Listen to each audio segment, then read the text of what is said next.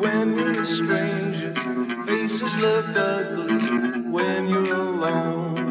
Women seem wicked when you're unwanted. Streets are uneven when you're down, when you're strange. Faces come out of the rain when you're strange. No one remembers your name when you're strange. When you're strange.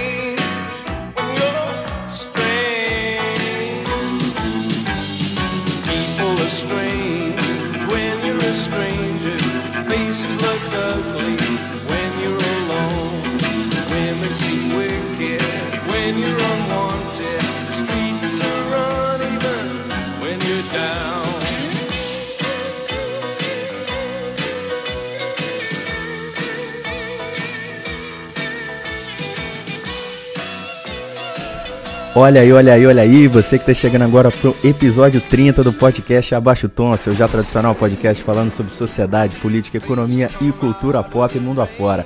Mais do que nunca, eu sou Raul Guarini aqui de Chicago, passando calor, graças a Deus, e tô aqui com ele, com mito barra lenda Gilmar Ferraz. Fala, Gilmar. Ô Raul, beleza, e aí? Então, você tá passando calor aí, eu tô passando calorzinho aqui, tô passando raiva também com o vizinho, né? Mas enfim, né? Vamos ver se as coisas se resolvem. Não, Gilmar, mas eu vou te falar que eu trocava de posição com você, sabe por quê? Você tá passando raiva com seu vizinho, mas seu time passou na Libertadores. Eu não tenho vizinho chato não, mas o meu Santos ficou na Sul-Americana, viu? Cara, você, você me lançou num. me Fica num dilema agora. O que seria? O Galo não passar o vizinho? Putz, não sei, cara. Mas assim, as duas coisas são muito ruins, tá Tá, bom? tá certo, mas o Galo tá jogando muito, mas a verdade seja dita. Rapaz, tá mesmo. O jogo, o jogo contra o River foi, foi assim. um- Uma aula de futebol, né? Belas jogadas. E pra quem achava que o Hulk era só um jogador brutucu, além de fazer gol, o cara tá jogando demais, viu? O fino da bola, viu? E agora com o Diego Costa, a questão é a seguinte: seria o Atlético Mineiro o PSG do Hemisfério Sul? Bom, só espero que a gente arrecade tanto quanto eles, né? Porque vamos, vamos que vamos, né? Pra gente cruzeirar aí, Deus me livre. Tem salário, né, Gilmar? Tem salário pra Pois é, pagar. ué. Falar em Galo, o Henrique Brasiliense aí, nosso ouvinte, e Galo, torcedor do Galo também, Opa. man- mandou aí, Gilmar, uma, um alô pra nós no episódio passado que a gente falava aí daquele livro lá que falava assim da segunda prateleira do pessoal da MPB brasileira, Ah, uhum. né? Que a gente discutiu o Raul Seixas e tudo mais. Diz o Henrique que colocar o Belchior na segunda prateleira também não dá, não. Que tem que ver esse cara do livro aí, que esse cara do livro tá, tá de sacanagem. Pois é, não, fui eu que coloquei nem o Raul e nem o Belchior na segunda prateleira. O que ele quer falar no livro, tipo assim, porque tem a, a MPB mainstream e tinha outra galera, né? Exato. MPB mainstream é Chico, Caetano, Gil e tal, e aí é, vinha o pessoal meio fora do mainstream, né? Ah, já que ele falou do, do Belchior, eu acho que o Belchior nem queria fazer parte da primeira prateleira, tá? O Belchior queria ser ele mesmo e pronto, né?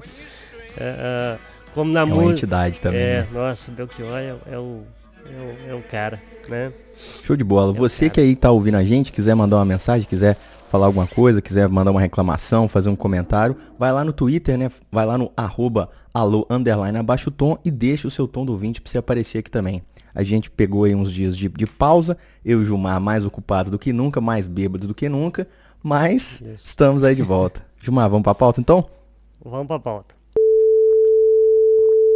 Ô, ô Raul, essa semana, né, o mundo, quer dizer, não foi tão surpreendido assim, mas é curioso, né, como que é, a, a gente até já debateu isso aqui quando falamos da, da- da- dos ataques, né, de Israel à Palestina e vice-versa, né, a, a qualidade das imagens, a qualidade das reportagens, é tudo muito em tempo real. E aconteceu mais ou menos a mesma coisa essa semana com, lá no Afeganistão, é, com o retorno do, do, do Talibã né, ao poder no, no Afeganistão desde, a, desde a, a invasão americana depois do 11 de setembro lá em 2001. Na verdade, né, o Talibã é, sempre ficou ali, né, em volta, né, ele nunca foi é, totalmente derrotado, né. Mas assim, parece que a coisa não tá boa pro Biden, né? O que, tá- o que ele tá sofrendo de crítica é uma. Estão pegando pesado com ele, né? E de certa forma com razão, porque apesar de ter alguns setores da, da, esquerda aqui no Brasil, do PCO, do PSOL, não sei o que, que foi uma derrota do imperialismo americano, fala, ah, vai dormir, né? Pelo amor de Deus, né? Como é que tá ó, a repercussão política aí, Raul? Ô Gilmar, eu acho que ele tá apanhando bastante. Eu acho que em nenhum momento até, até agora ele apanhou tanto, desde que ele começou ao, a ser presidente dos Estados Unidos. Eu acho que ele deu muito azar aí, que foi em especial alguns discursos que ele deu, a coisa assim de um, um mês atrás, até um pouquinho menos, em que perguntavam a ele, ah, qual a chance real do Talibã tomar o poder? Qual a chance real da gente ter que evacuar é, os cidadãos americanos de lá? Porque aqui o pessoal lembra muito sempre da, da evacuação da embaixada americana em Saigon, no, no, no Vietnã, Sim. na década de 70, né? Inclusive, um parênteses, tem a cena né, de um helicóptero, né? É, tirando o presidente do, do, do, do Afeganistão. Cara, assim, a, a, cena é muito igual, muito parecida, né? Daquele helicóptero na embaixada de, Saigon, na Guerra do Vietnã. Muito igual, muito igual mesmo. Exato, exato. Então, isso, essa questão da Guerra do Vietnã é muito, muito presente na, na, na mente das pessoas aqui, porque, falar a verdade, foi outro dia, né? E aí, o Biden meio que disse, olha, não, não tem chance nenhuma do que aconteceu lá acontecer de novo. E, na verdade, a gente, como você bem colocou, a gente está vendo a mesma situação. A inteligência americana aparentemente é, levou aí o, o Biden a acreditar que uma situação tal qual que aconteceu deveria levar meses para acontecer, e a gente viu numa questão de dias o, o Talibã tomar o poder. Então, eu acho assim, ele, o, o Biden pediu truco com dois na mão, né? Foi um pouco isso que, isso que aconteceu. E aí é interessante ver como é que o pessoal da administração dele responde às perguntas e responde às críticas. Os argumentos são basicamente baseados em dois, vamos dizer assim, em dois pilares. O primeiro era, os Estados Unidos resolveram invadir o, o, o Afeganistão em busca do Bin Laden, em busca do pessoal da uhum. Al-Qaeda. Já Concluímos esse objetivo, portanto, vamos trazer os homens e mulheres americanos de volta, os filhos da nação de volta. Esse é o primeiro argumento. E o segundo argumento é que não existia, é, quando perguntados né, se os Estados Unidos deveriam ter de fato saído do Afeganistão, eles, o, o pessoal da, da administração do Biden também diz que, olha só, será que a gente deveria brigar uma guerra que nem o pessoal de lá, que nem os soldados de lá mesmo estão querendo brigar? Porque o que aparece aqui na mídia nos Estados Unidos é que o, o exército, vamos dizer assim, oficial do Afeganistão meio que tentou brigar um pouco ali com o Talibã, mas meio que deixou a coisa, a coisa rolar, né? Uhum. É, é. Meio, meio que deixou a coisa rolar. Agora, tem alguns relatos, no, algumas matérias no New York Times, Wall Street Journal, de gente entrevistando pessoas do exército afegão, meio que dizendo o seguinte: a operação do exército afegão ela era toda baseada em ter uma força militar como a americana, meio que segurando a coisa por trás, porque essa operação toda de exército é uma operação logística muito violenta, né? Então é, era meio que assim, a gente consegue fazer algumas coisas por a gente mesmo, mas a gente tem que ter um certo suporte por trás. No momento que esse suporte vai embora e você, vamos dizer assim, não prepara a tropa para não ter esse suporte de novo e coloca os caras para lutar contra o Talibã, por exemplo, aí já era. Aí é, não, não tem nem como comparar você pegar uma tropa que não está acostumada, vamos dizer assim, com essa situação de combate, contra o Talibã, que é, a, a vamos dizer assim, o livro-texto da guerrilha, né? É. Pois é, é, é, é, curioso, né, que 20 anos lá, né, e, e alegar que não estavam preparados para enfrentar o Talibã, né, é, é, uma, é uma, uma questão infantil, eu diria, para o todo poderoso exército americano, né? É, de fato, né, a ofensiva foi muito rápida, né? É, não foi nem dias, né? Algumas cidades foi questão de horas, uhum. né? Que, que, for, que foram tomadas. E, assim, de fato, foi, foi a primeira vez, né? A gente que na, na, na campanha aí do para presidente, a gente acompanhou né, os discursos do Biden.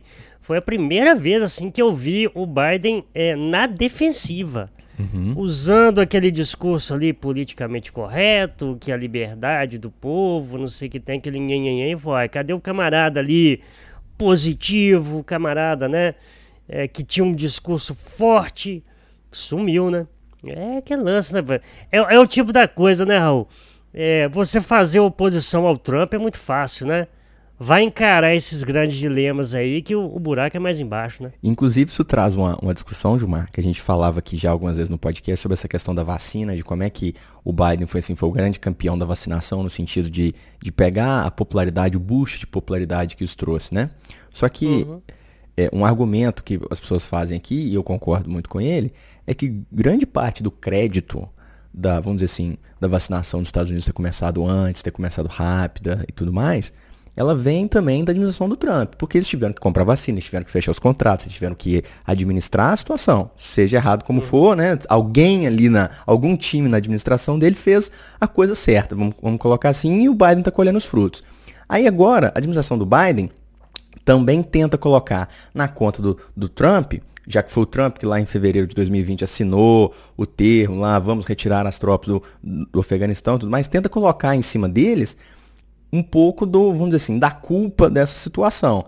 Aí a mídia americana vem e fala, uai, mas peraí, na hora de surfar a onda da vacina, foi o outro lá que fez e vocês estão surfando. Na hora que deu errado aqui agora, aí é porque o outro fez? Não, peraí, pau que tem que bater em Chico, tem que bater em Francisco também. E, é interessante ver até como é que a cobertura muda de jornal para jornal. O, o, New York Times é muito. Ah, como é que eu vou dizer assim? Muito favorável ao Partido, partido Democrata. Passa bastante o pano. Você uhum. tem no outro lado do espectro coisas do tipo Fox News, que eu, falar a verdade, eu nem leio, nem vou lá. E aí você tem umas coberturas, eu diria assim, um pouco mais equilibradas. Cobertura do Wall Street Journal, cobertura da, da CNN. Ó, o Biden ainda não conseguiu ir na CNN falar com o pessoal, não, porque eu acho que ele não tá querendo encarar, não. Já, eu já vi uns três, quatro emissários, né?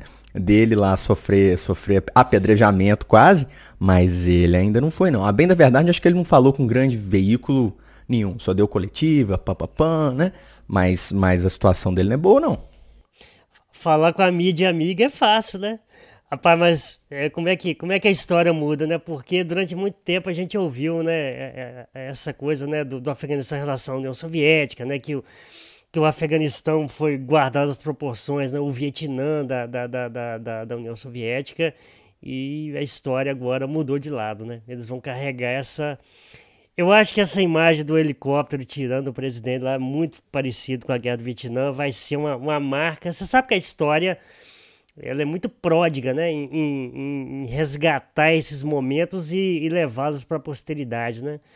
Aquele avião cheio de gente também, transportando nele, né?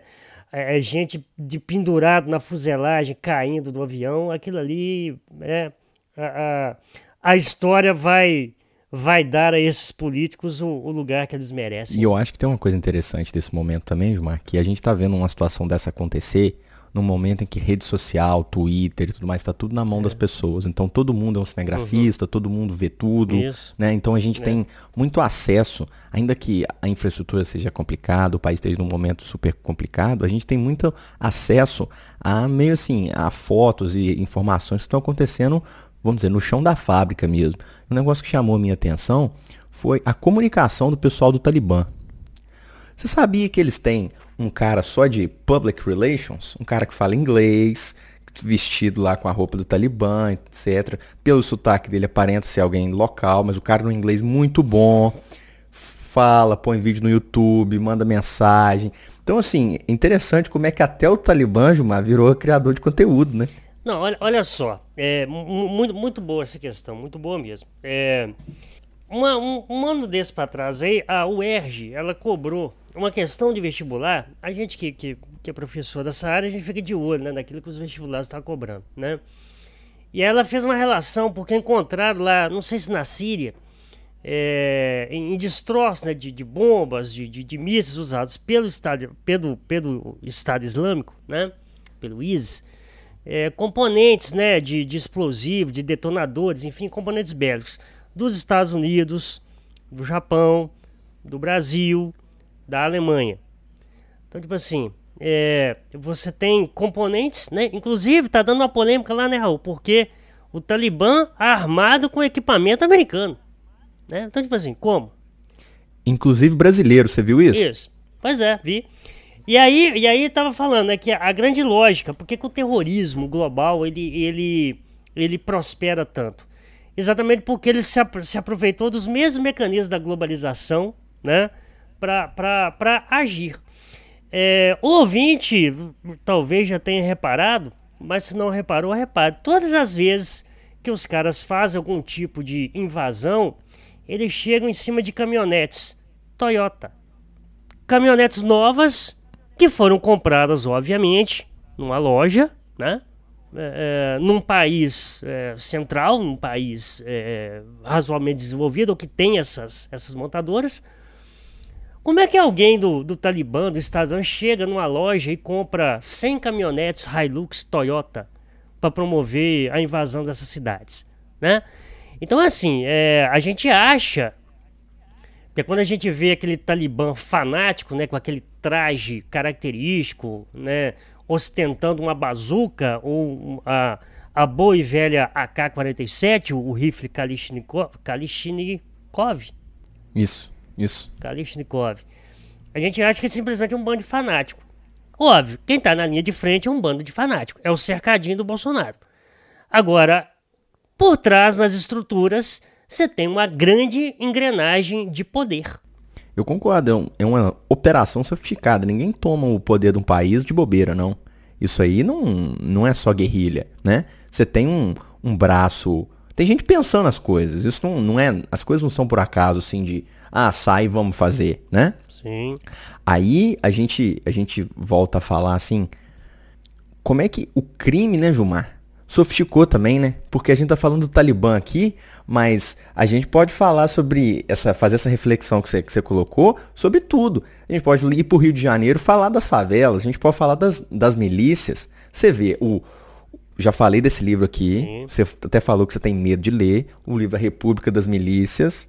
Esqueci do nome do autor dele aí, mas eu li recentemente, justamente sobre esse movimento da milícia no Rio de Janeiro de deixar de ser simplesmente um grupo armado na Zona Oeste para virar uma força política. E aí eu volto no seu tweet dessa semana que a diferença entre o bolsonarista e o cara do Talibã é só a diferença geográfica, não é? É, assim, é, é, a gente faz essas brincadeiras meio, meio, meio, provocando, assim, tudo bem que é uma diferença, mas se você pensar bem, defesa do armamentismo, uhum. confere. Defesa da, da, da religião aí, né? Confere. Supressão de minorias. Supressão de minorias, confere. Machismo, sex, sexismo, racismo, confere é, lapida, é, dilapidação aí das, das estruturas democráticas. Confere. Bom, enfim, né? Aí o ouvinte faça o seu julgamento, né? A única diferença é que ao invés lá da, do turbante do Talibã tem o chapéu do Sérgio Reis, né? É, o berrante, né? É, exatamente. Agora o, o, o nós temos uma, um, um, country, um country meio que faroeste, né? Querendo tomar o poder no Brasil. Eles estão levando. Curioso isso aí. Eles estão levando essa cópia do faroeste americano muito a sério demais, então não? Pois é, não estão? A gente, acho que a gente pode começar a falar dessa questão do Sérgio Reis aí, da questão do Brasil, Gilmar, mas eu vou te falar o seguinte, eu sou uma pessoa, né, criada, espero feliz, cresci ouvindo Sérgio Reis também. Fiquei muito decepcionado quando eu vi que ele estava por trás aí dessa questão de fazer manifestação, parar o Brasil, etc. Olha só, o Sérgio Reis ele tem um disco, né, com uma capa icônica assim, né, mas que é, ele assim meio que sentado num, num vagão de, de, um trem assim, com a porta aberta, segurando uma espingarda, né? É, aquele disco ele é antológico, ele tem todos os grandes sucessos do, do, do, do Sérgio Reis. Né? Meu pai tinha um Fusquinha, né? Acho que todo mundo brasileiro teve um Fusquinha, né? E no, e no toca-fita de série que vinha nele, o famoso TKR, é, essa.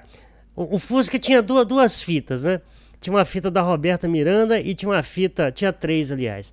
Uma fita da Roberta Miranda, uma fita do Sérgio Reis e uma, uma fita do Gilberto e Gilmar que o pessoal ouvia Gilberto Gilmar exatamente por causa do Gilmar. Isso não, isso não é sacanagem, porque o meu pai assim, achava o máximo ter uma dupla sertaneja chamada Gilberto Gilmar. Se eu puder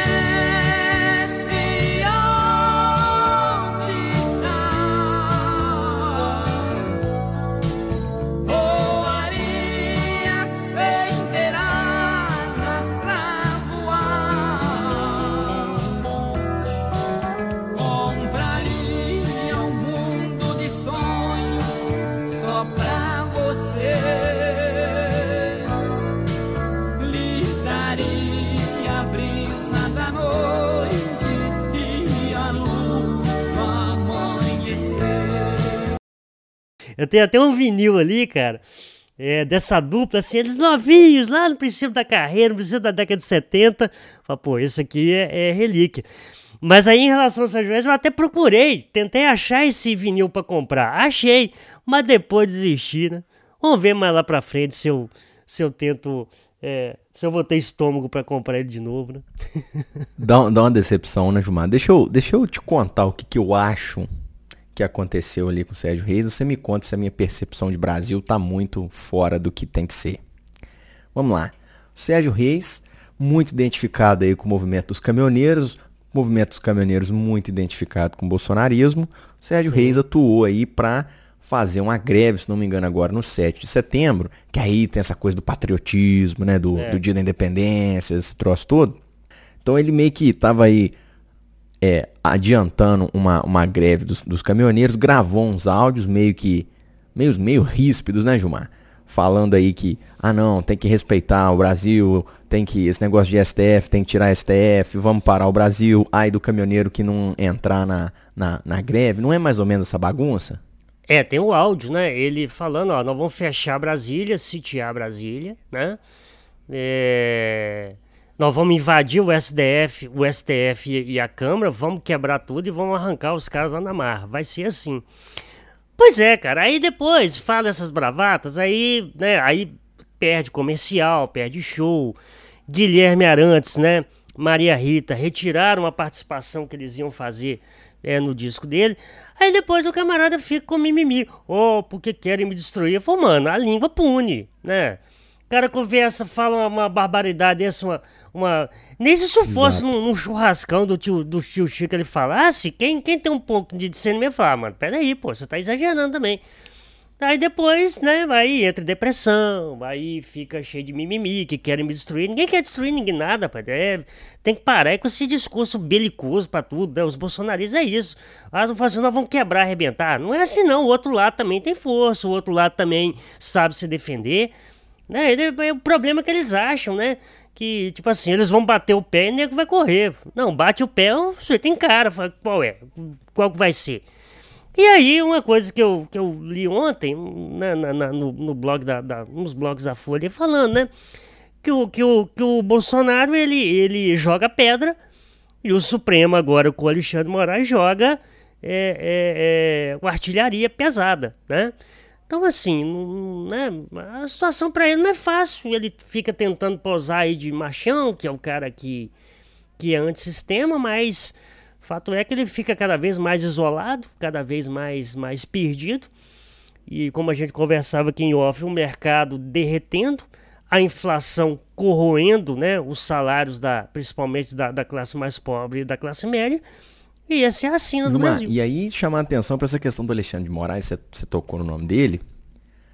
O Bolsonaro está em guerra franca contra o Barroso e contra o Moraes. Né?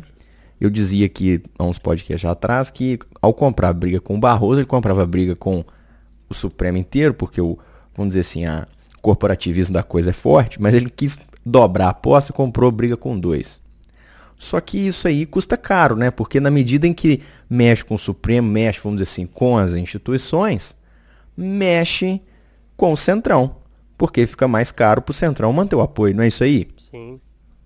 É, a gente ficou umas duas semanas sem gravar, né? E nesse ínterim aconteceu muita coisa, né? É, a primeira foi a nomeação né, do Ciro Nogueira para a Casa Civil e o Ciro Nogueira, abre aspas, falou que ia ser uma, é, um amortecedor né, entre os poderes, vai tentar ali né, arrumar a casa, garantir né, a, a harmonia entre os poderes, se reuniu com, o Fux é, se reuniu com, com, com a cúpula né, dos poderes, é, depois né, que o Fux cancelou uma, uma reunião é, que ele faria com, com o Bolsonaro. Né? Beleza, aí hum, essa história do impeachment ela surgiu acho que sábado passado, né, que ele pediria né, o impeachment sábado passado. Isso ficou meio morno, né? Muita gente até acreditava que ele, que ele ia abrir mão disso, né? Mas o Bolsonaro ele não recua, né? E aí ontem, no final da tarde, ele pediu né, o impeachment do. entrou, protocolou lá na, na Secretaria do, do Senado é, o, o, impeachment do, do Alexandre Moraes, né? É, e depois e, e, não pediu do Barroso, né? Mas qual é a ideia, né? Se eu pedir dos dois agora, eu acabo minha munição, né? Então eu peço do Moraes agora, daqui uma semana eu peço a do Barroso, 15 dias, e aí dessa forma eu vou alimentando, né? A, a, a malta talibã, ó, bolsonarista que, que o apoia. Né? Então, assim, o, o, Bolsonaro ele vive de crise, ele vive do caos, ele se alimenta disso, né? E ele não vai recuar, né? Ele não vai recuar. E, mas, como eu falei, insisto nisso. Enquanto isso, o mercado dilui, o, o desemprego explode, é, é, a inflação corrói os salários, os combustíveis, um litro de gasolina que já está custando na faixa dos sete reais. E é assim, né? O senhor Paulo Guedes não apresenta absolutamente nada é, de coerente. Ah, porque nós vamos criar uma moeda única para o Mercosul e aí o Brasil vai ser tipo a Alemanha. Ah, para com isso. Falou para isto é hoje que o Brasil finalmente agora está decolando. Ah, cansativo, viu? Muito cansativo. Tem dois anos que está decolando, né, Gilmar? Decolando ou ver da Nike. São as duas coisas que eu consigo pensar que o, que o Paulo Guedes falou, é. né? Exatamente. Quando você fala de, quando você fala de, de, de inflação, quando você fala é, dessa questão aí, eu chamo a atenção para o último comunicado do Banco Central. Na verdade, do Banco Central não, perdão, do Copom. O Copom aí é o Comitê de Política Monetária do Brasil, que é quem decide a taxa Selic, né? Não é só o Banco Central, o, banco, o presidente do Banco Central tem assento lá, o ministro da Fazenda tem assento lá, os diretores do Banco Central também têm assento lá. E é muito interessante, sim, nós economistas gostamos muito disso, ler a ata da reunião, porque ela é, é divulgada, e aí você vê o que, que as pessoas estão realmente pensando e o que, que o Banco Central vai ter que fazer para buscar a meta de inflação e tudo mais. Só uma curiosidade para o ouvinte que talvez não saiba disso, o Brasil vive um, um sistema de meta de inflação. Né? Você tem uma uhum. meta de inflação e essa inflação tem uma banda. O trabalho do Banco Central, o dever de casa dele é mexer na Selic, que é a taxa de juros, para que a inflação fique sempre dentro daquela banda, mirando o centro da meta, né? o centro da banda. Esse ano, a meta é 3,5, com banda de 1,5 para 1,25 para cima e para baixo. Nós vamos bater 7 mais ou menos de inflação esse ano. O Banco Central, e aí o que acontece? Quando o Banco Central não fica dentro, não consegue colocar a inflação dentro da, da banda, o senhor Roberto Campos Neto é obrigado a escrever uma carta para o Congresso e tem que ir lá entregar e ser sabatinado, meio que contar assim por que, que isso aconteceu. E aí, ele já deu o papo essa semana aí, no, basicamente na ata do Copom, o que, que ele vai falar. Vai dizer assim, ó, gente, é o lado fiscal. Gastou, gastou, gastou. A gente foi surpreendido. A gente tentou colocar a Selic no lugar aí para trazer a inflação para baixo.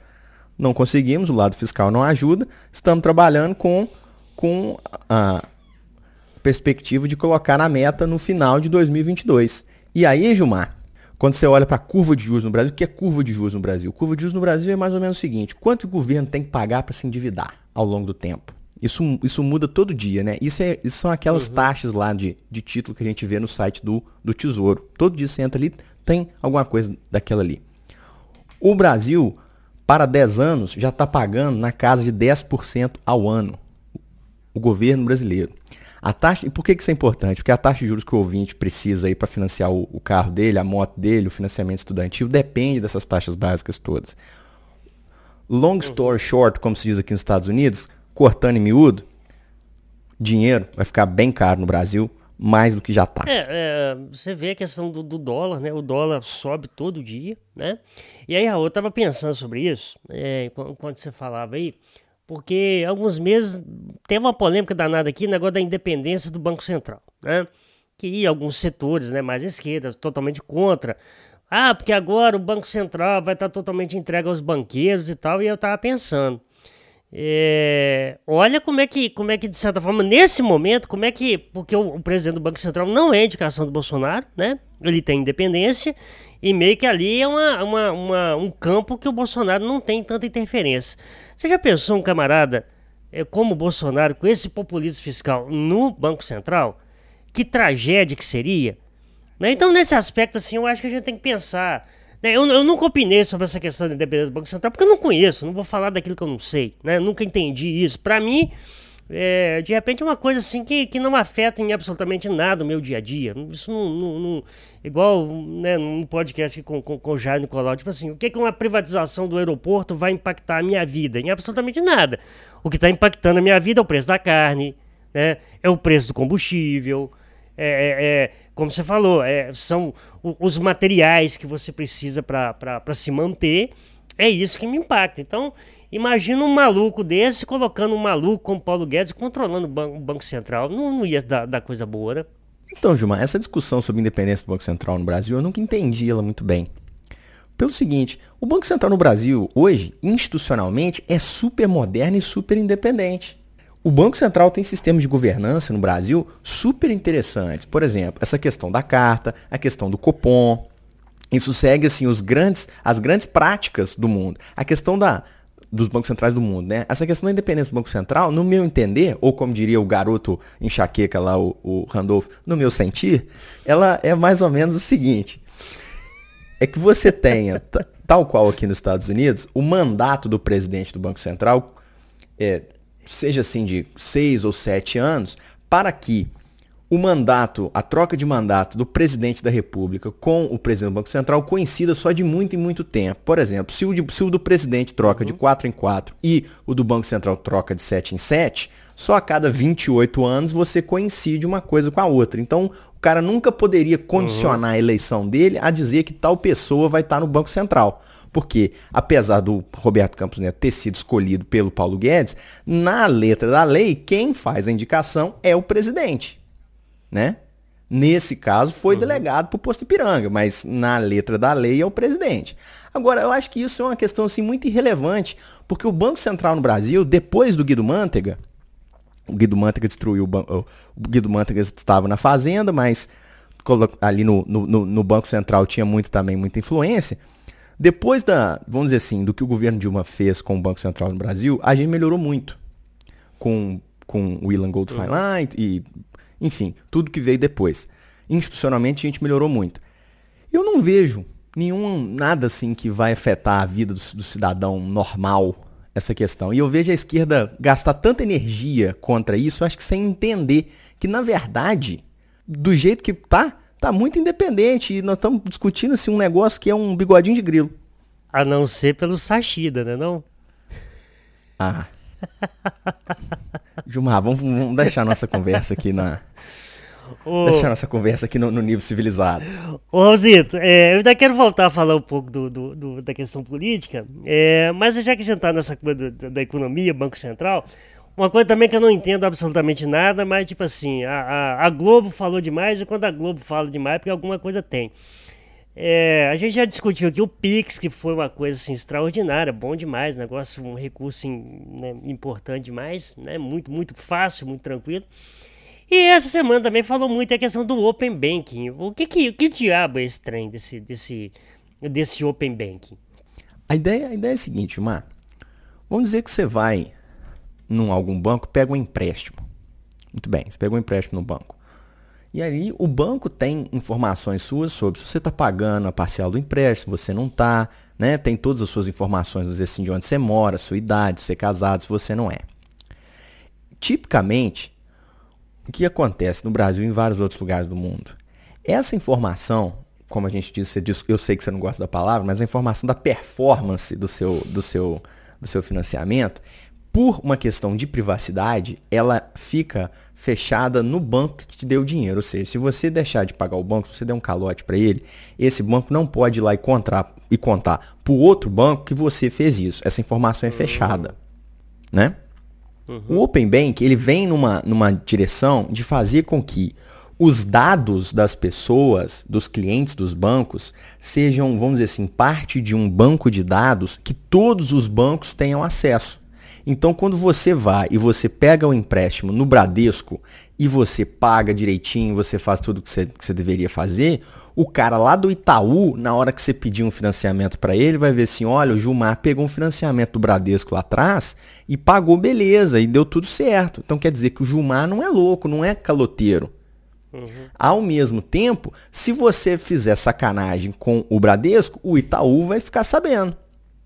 Então a ideia do Open Bank, assim, em linhas muito gerais, é justamente você tornar mais transparente a relação do cliente com o banco para os outros bancos. E isso atua no sentido de, como a gente diz em, em, em economia, em diminuir o tal do subsídio cruzado. Porque é aquela história, toda vez que alguém dá um calote, o cara que está pagando o financiamento dele direitinho está pagando por esse calote que alguém deu. É Entendi. aquela história. Sim. Toda vez que tem a meia entrada, alguém pagou mais do que deveria. Uhum. Né? Beleza. A ideia toda é tipo assim, é acabar, mostrar, deixar muito claro quem que é o caloteiro para ajudar o cara que é bacana e que quer fazer a coisa direita. Isso não tem nada a ver com sigilo bancário. Isso não tem nada a ver com sigilo bancário. Ótimo. Sigilo bancário é quem depositou o dinheiro para você, para quem que você transferiu, para quem que você não transferiu. Isso, isso é, é sagrado, é seu. Da mesma maneira que tem o seu sigilo telefônico, para quem você ligou, para quem você mandou mensagem. Agora, a partir do momento que você faz uma transação com o banco, porque o que é- qual que é a diferença central? Quando você recebe uma transferência minha, por exemplo, é uma, é uma transação minha com você. Uhum. Uma, como se fosse uma conversa. Eu te mandei uma mensagem, né? Certo.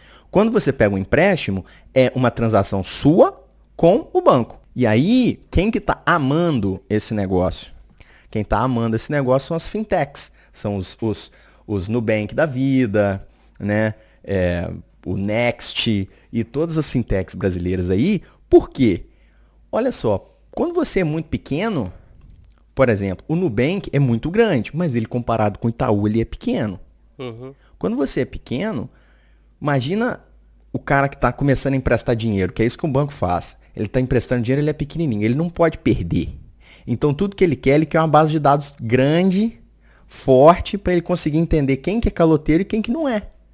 E isso vem dentro dessa agenda é, hashtag Brasil do Banco Central aí de modernização, que é Pix, que é Open Banking. E isso, na verdade, é muito interessante, porque isso está assim, na, na fronteira do que é feito no mundo, Gilmar, em termos de, de regulação bancária e tudo Como eu mais. falei, ouvi falar muito, mas de fato eu não, não sabia, né, sobre, sobre essa questão. É, porque, como falei, qual que é o comentário que já vem no Twitter? Oh, acabou o sigilo bancário e tal. Falei, gente, hum, se for, se, as coisas não são tão na cara dura assim, né? É, sacou? Então, assim, muita conversinha fiada, muita, muita tweetada, né? Sem, sem o caboclo saber né, do que, que a gente tá falando.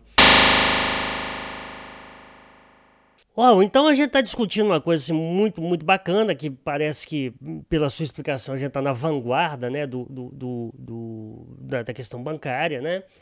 É, dessa facilidade, você... Eu, eu, eu como, como todo filho da, da classe pobre, né, também conhecido como classe média, sejamos né, sensatos, eu já peguei empréstimo, né? E sempre quando eu ia, empréstimo não, financiamento, né? Empréstimo, quer dizer, quando você faz um financiamento não deixa de ser um empréstimo, né? Mas para financiar um carro, uma casa, coisa que eu não faço nunca mais, se Deus quiser. É... Mas aí sempre você- quando você vai ver os contratos lá, você vê, né? Que você tem, de fato, ali você tá pagando um seguro, né? Por caso alguém não pague, você tá pagando por ela. O banco nunca perde, né? Mas ao mesmo tempo a gente tá na vanguarda dessas coisas, quando a gente vê o Paulo Guedes institucionalizando um calote, né? Uma pedalada em relação aos precatórios, a gente fica falando, pô, de um lado você tem a vanguarda, do outro você tem um anacronismo total. É, explica pra nós aí o que, que é o precatório e o que, que é mais essa, essa doideira do, do, do, do Paulo Guedes aí. O precatório é fácil de entender, Gilmar. Toda vez que você, vamos dizer assim, processa algum ente federativo, você é pessoa física, e você ganha a causa, você tem que receber um dinheiro do governo. E uma vez que isso transita em julgado, ou seja, já não tem mais recurso, o governo tem que te pagar essa quantidade de dinheiro. Pode ser, por exemplo, uma aposentadoria que você deixou de receber, uma indenização que aconteceu no seu trabalho e você não recebeu, qualquer tipo de situação assim, uma terra que foi desapropriada e o preço não foi correto, qualquer situação. Isso chama precatório, né? O governo tem que pagar para uma pessoa física, para algum CPF, uma quantidade de dinheiro. Não, não necessariamente é o governo, é a União, às vezes é o governo estadual, mas nesse caso aí é a União, o, o- vamos dizer assim, o ente que está gerando esse, esse, essa bagunça. E o que o Paulo Guedes falou, olha gente, tá muito dinheiro esse ano pra gente pagar precatório, esse negócio a gente vai ter que tá meio caro. Vamos fazer o seguinte, vamos dar uma parceladinha, né? Vamos dar uma, parcela, uma vamos dar uma parceladinha. Não vamos pagar tudo não. Os menores a gente paga, os maiores a gente divide em mais tempo. Aí ele falou que ele deve, não nega, paga quando puder. Só que isso é assim, se a, a Dilma deu uma pedalada, isso é um Tour de France. É um, assim, é, é, é girar o negócio mesmo. Sacou? É pedalar muito, mas é o seu bikepacking aí que vai sair. Porra, é, a analogia é perfeita, perfeita, perfeita. É, isso aí, Raul, aqui na nossa, na nossa região tem muito isso, né? O, o cara tá devendo e vai pra praia, né? Aí ele fala assim, ah lá, dinheiro pra me pagar não tem não, mas vai, pra, vai ir pra praia tem, né? Exatamente. ir pra Piúma, ir pra Piúma, pra Guarapari, pra Iriri, né?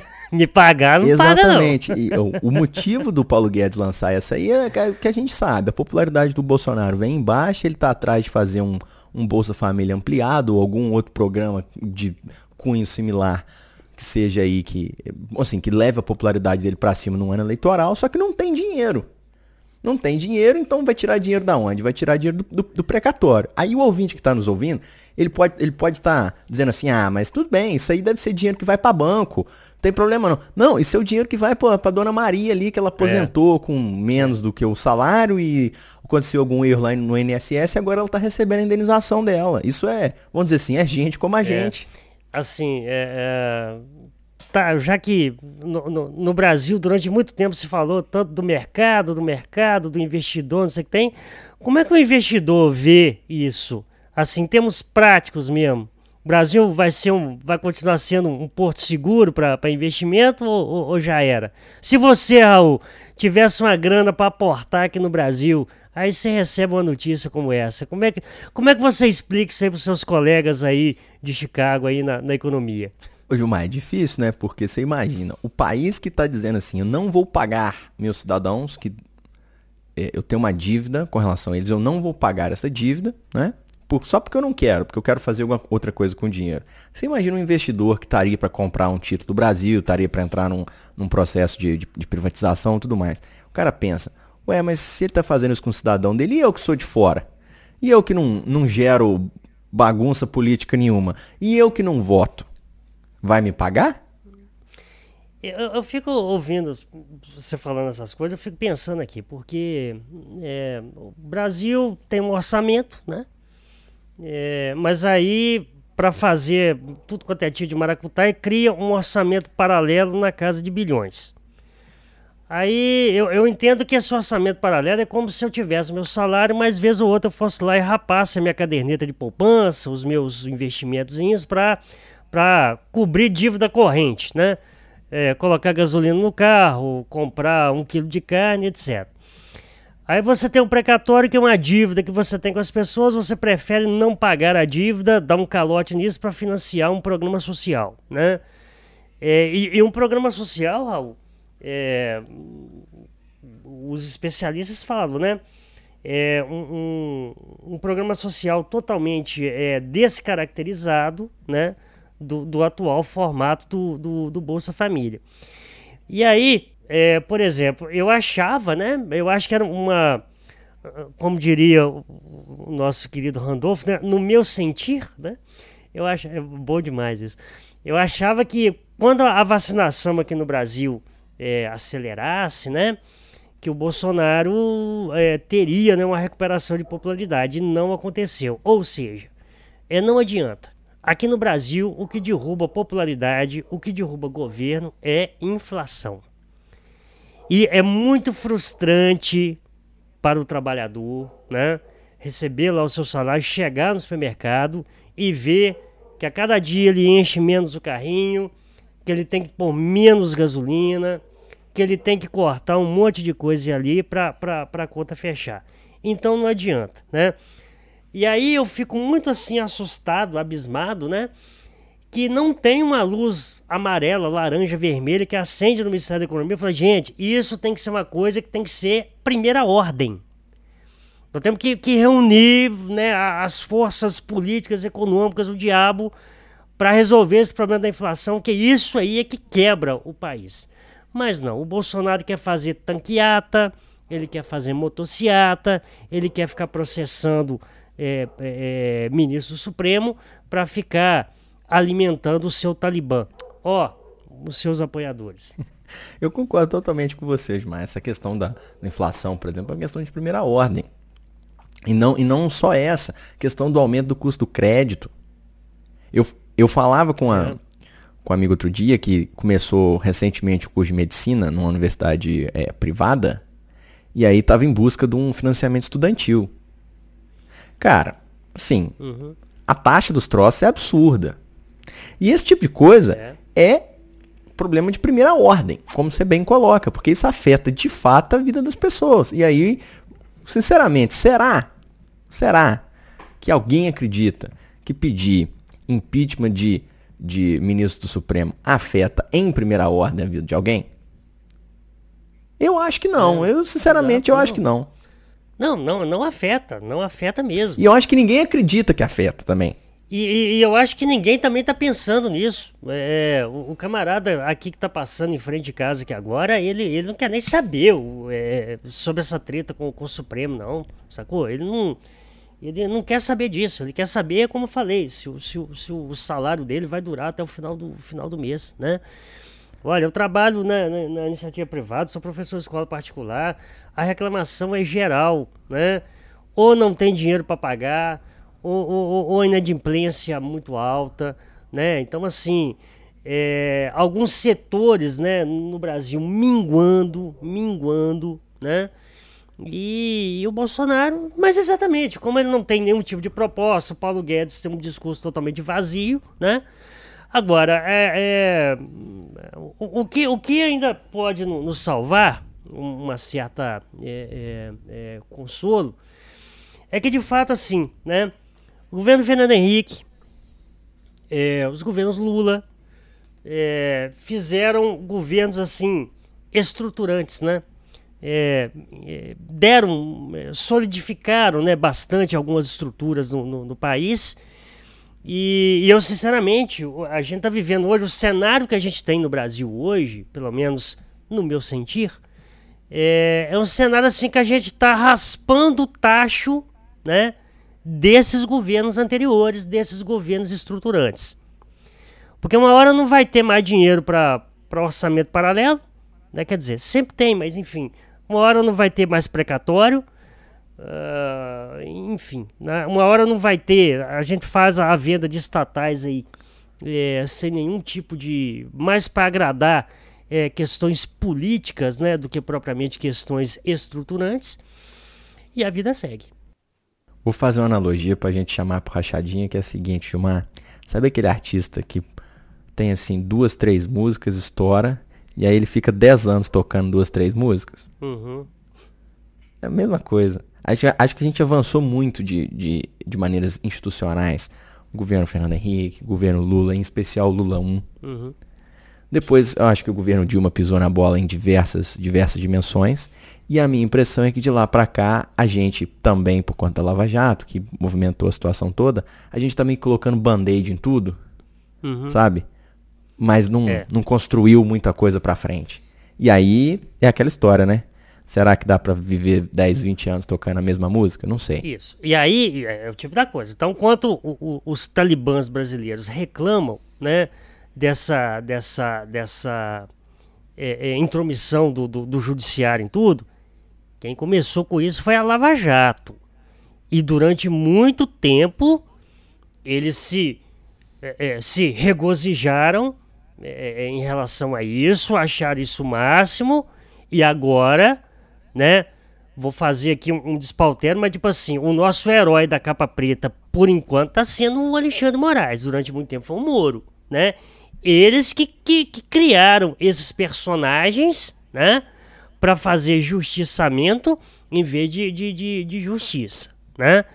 Então, assim, agora isso é um fruto da Lava Jato, né? É, só uma coisa você falou no, no, nos governos Dilma, é, para fechar também essa, essa questão, é, eu, eu lá atrás, né, quando a Dilma é, insistia na manutenção do Guido Mantega, né?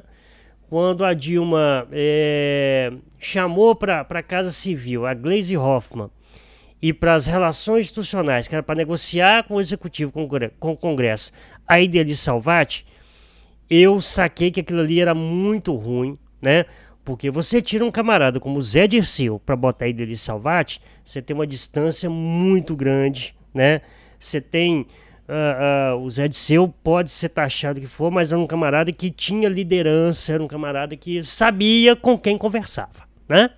Tinha peso, né? Então eu sabia que essas escolhas políticas, né, da Dilma, às vezes, é, puxando até por uma questão do uma questão identitária, porque tem que ter mulher, porque tem que ser. De repente eu até compro uma briga em relação a isso, mas eu achava que essas escolhas, é, é, naquele momento, foram escolhas políticas erradas. E deu no que deu. Se não foi por isso, fato é que a coisa degringolou. E tamo aí nós, colocando band-aid em todo lugar. Isso. Gil, momento rachadinho então? Vamos pro momento rachadinho. Gilmar, dessa vez eu vou começar o meu momento rachadinho aqui. Vou eu primeiro. Eu vou te falar que quem me deu o momento rachadinho essa semana foi o Spotify, né? O Spotify tá ficando bom de me recomendar as coisas. Não era bom não, mas não sei o que aconteceu, né? ele tá ficando bom. Então, eu descobri essa semana aí, na verdade duas semanas atrás, que a gente não, não, não gravou, uma banda chamada First to Eleven.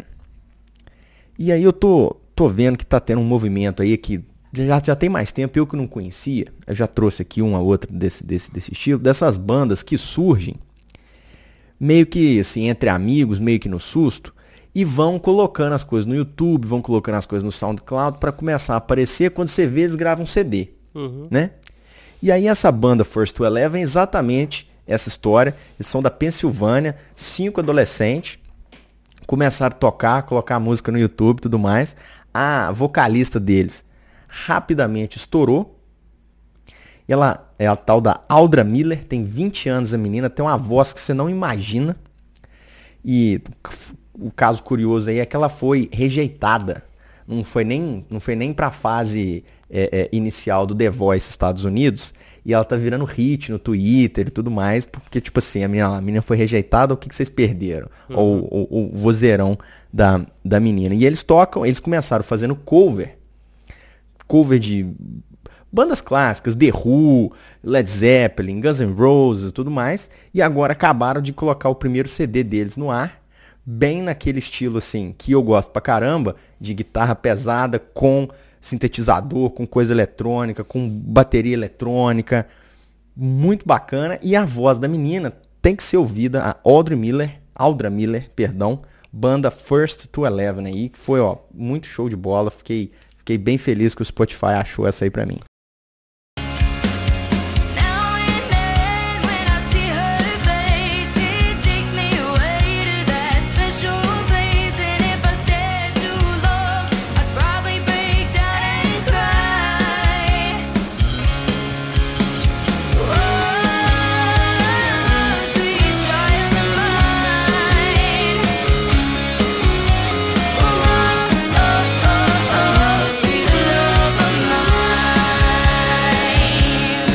No, no, episódio passado você criou uma treta musical, hoje eu vou criar uma treta musical. Pode tá criar. Bom? Porque tem um aí que você, que você indicou o, o Scary Pockets, né? Foi. Outro dia, outro dia eu, eu criei uma, uma. Tava aqui no, no, no Deezer, né? Uma, uma cliquei numa, numa, playlist lá é, aleatória, né? Aí tava tocando o Scary Pockets. Eu tava com o André no carro, ouviu. Nossa, mas que banda ruim. Muito bom, muito bom. André, André, não, André não, não, não comprou a ideia. Não comprou ideia. Não aderiu ao movimento, não. Tá certo, tá valendo também. Eu, ô Gilmar, mas eu tô acostumado. Você sabia que ontem eu fui num churrasco? Eu, inclusive, era o churrasqueiro. E aqui nos Estados Unidos a gente tem esse costume, né? Uma coisa que você nunca pode fazer nos Estados Unidos, é pior do que você xingar a mãe das pessoas, é você ir num evento na casa de alguém, evento assim que eu tô dizendo, um churrasco, alguma coisa assim, e você não levar alguma coisa, uma bebida, é. carne, etc. E a, às vezes a gente faz isso no Brasil, mas isso aqui é tipo assim, não, não pode. E aí, uhum. eu sei que eu tenho um tipo de gosto assim, muito específico pra cerveja, pra carne, pra música, pra tudo. E aí, eu levo cerveja, eu não bebo muito. Eu bebo duas, três cervejas, sobra do que eu levei, né? Meus uhum. amigos já carregam pro próximo. Tipo assim, não, você precisa nem trazer, não, que tem naquele trem ruim que você trouxe aqui, que só você bebe esse trem. É, mas eu tô mais ou menos nessa mesma toada, então, né? Bom, É, o meu momento rachadinha também é um som, é uma, uma banda, né? É, chama Manhattan Street Band. É, é uma, uma, uma, banda que ela é mais instrumental, né? É, mais aquele estilo da, das big bands americanas, né? Lá do, do início do século XX, né? E é um som muito gostoso. É uma banda de Nova York, do Brooklyn, né? E aí, sem querer parecer pseudo é, é, é intelectual demais, intelectualizar muito o som, mas é, é curioso assim como que como que cada cidade, né, tem uma sonoridade, né? Então, por exemplo, Chicago tem uma sonoridade, né? Nova York, né, essa região do, do Brooklyn tem uma sonoridade. Assim como se você ouvir aqui no Brasil um farofa carioca tenha a sonoridade tipicamente carioca, da mesma forma se ouvir um funk como Legusta tem a sonoridade típica de São Paulo, né? É, e tipo assim, é aquele estilo né, de, de, de banda nova-iorquina, né? É, os músicos assim minimalistas, né? No máximo um cabelo grande, uma barba por fazer, tocando muita guitarra, muito baixo, muita bateria, muita bateria e os metais, né? Trombone e, e saxofone. Então tem uma versão é, da música é, da música Going to Distance, que é da, da trilha sonora de rock, né? Um lutador né? Que é uma versão maravilhosa, maravilhosa.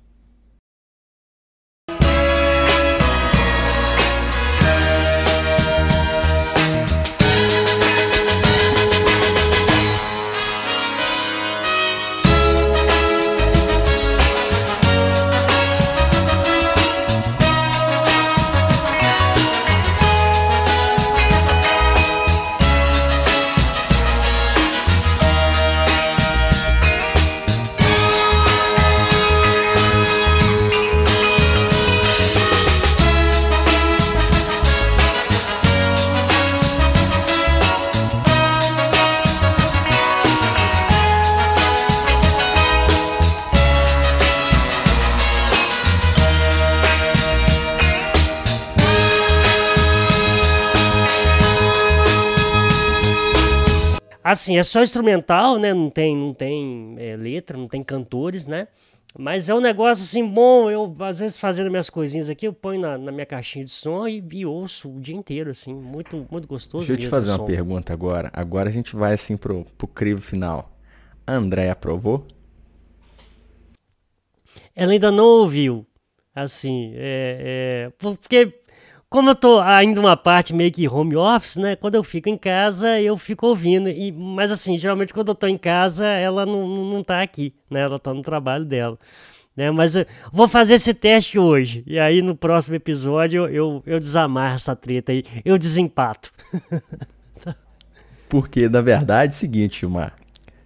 Pelo que a gente já viu, se for seguir a Andrea, o meu gosto é ruim, o seu é bom. Eu tô falando que a banda é boa que você mostrou no meio da semana, o seu, o, você tá falando também, o ouvinte tá, Não, tá mas sem assim, saber. É, é, com certeza ela criticou porque ela achava que aquele era um som que eu que tinha escolhido, que eu que tinha achado.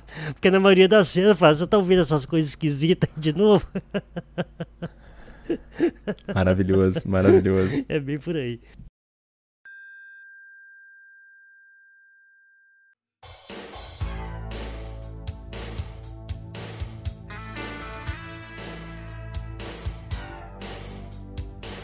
Ô Gil, quer deixar suas redes sociais? O arroba GilmarF no, no Twitter e o Gilmarzinho explica.tv lá no Instagram.